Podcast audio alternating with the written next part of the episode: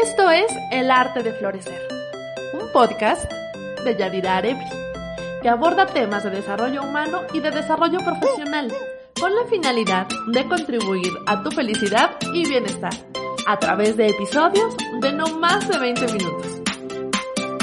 Comenzamos.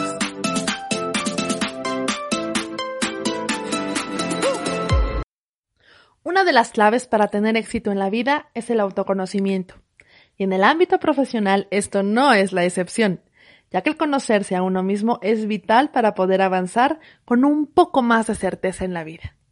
El autoconocimiento es una pieza clave para diseñar aquello que conocemos hoy en día como marca personal, un concepto que ha trascendido su origen en la mercadotecnia para abarcar horizontes aún más amplios, la cual podrás construir basándote en uno de los rasgos más importantes que posees, tu talento personal. Este es el episodio número 18. Yo soy Adira Arebri y estoy aquí con la misma alegría y entusiasmo por saber que me estás escuchando. Y en esta ocasión quiero contarte un poco acerca de en qué consiste la marca personal y cómo puedes utilizarla a tu favor en el ámbito profesional basándote en tu talento. La marca personal, también conocida en inglés como personal brand, es un concepto que surgió a finales de los años 90, gracias a la publicación de un artículo del escritor y consultor empresarial Tom Peters, llamado The Brand Call You. Peters, durante su trayectoria, ha abordado temas que giran en torno a los negocios, al talento personal, a la economía, la educación y la formación empresarial, entre otros temas. La marca personal en el mundo profesional hace referencia a la huella que dejamos en las personas. Sin embargo, ha sido un concepto que ha generado mucha polémica y que ha polarizado opiniones, ya que quienes están en contra exclaman que las personas no deberían ser tratadas como objetos a través de la utilización de diversas estrategias y técnicas mercadológicas dirigidas a las ventas, lo cual para muchos es una posición muy extremista. Lo que realmente busca la marca personal es potenciar tu identidad a través de tus fortalezas, tus talentos, tus competencias y lo que sabes hacer mejor que nadie, logrando destacarte entre los demás a través de estos rasgos que te hacen diferente, que te definen y que de esta manera puedas vender tus servicios. Así que si lo ves de esta manera, tu marca personal contribuye a tu desarrollo profesional, ya sea que desees emprender o trabajar para una empresa. Dentro de las ventajas que encontrarás al trabajar con tu marca personal es que además de diferenciarte de los demás profesionales de tu campo, podrás posicionarte y figurar como uno de los mejores. Solo ten presente que para hacerlo no solo tienes que parecerlo, sino serlo de verdad, por lo que esto también exigirá que actúes bajo un principio de excelencia. Otra de las ventajas es que podrás conformar una comunidad sólida, a través de la cual podrás realizar un intercambio de beneficios, en donde tu comunicación y proyección deberán de ser constantes para mantenerte en la mente de tu público.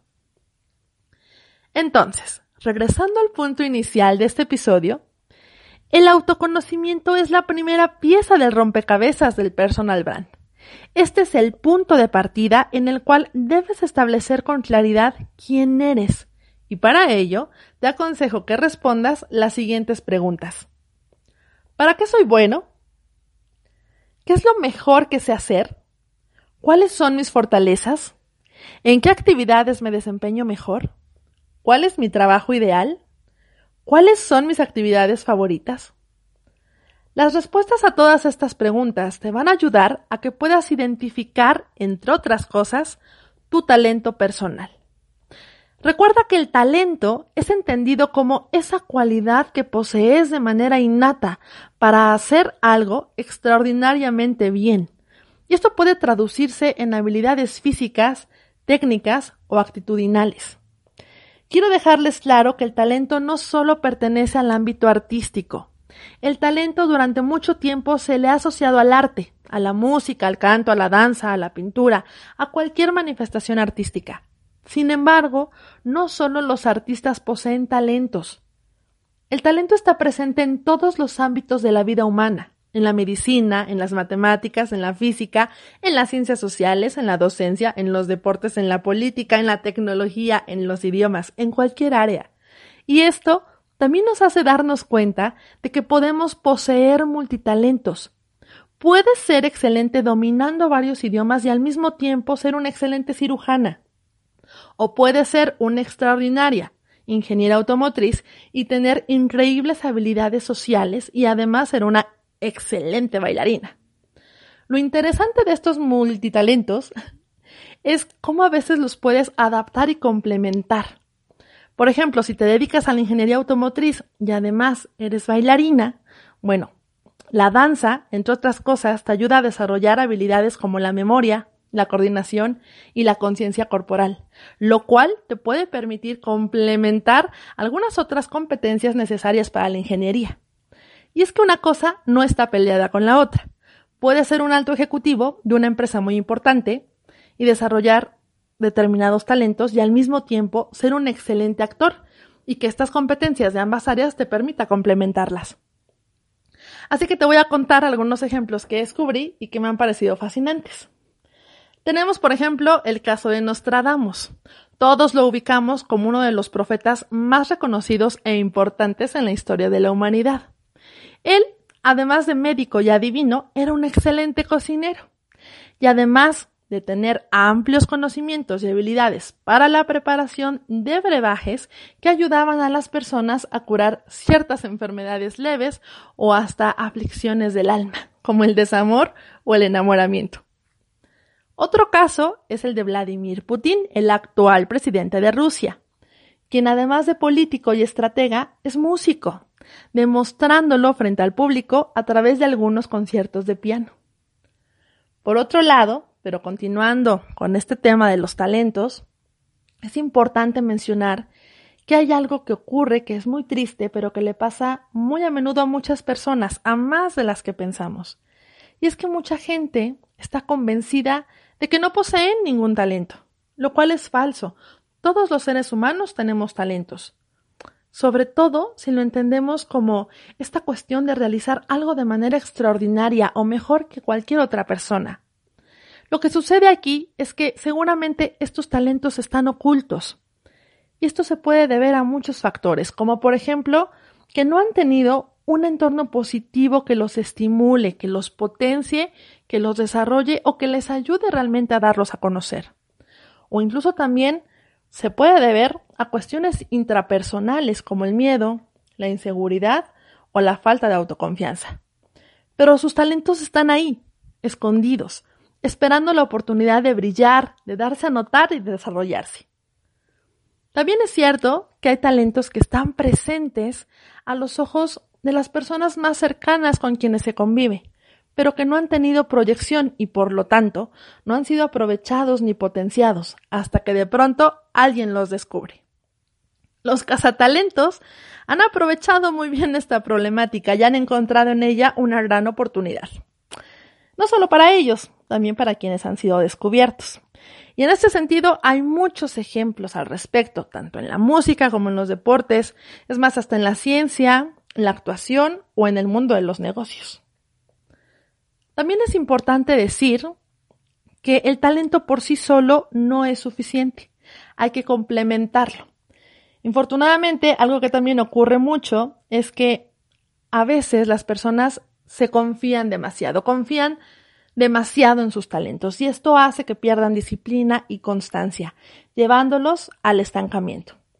Justamente, John Maxwell habla de este tema en su libro El talento nunca es suficiente el cual se los recomiendo ampliamente.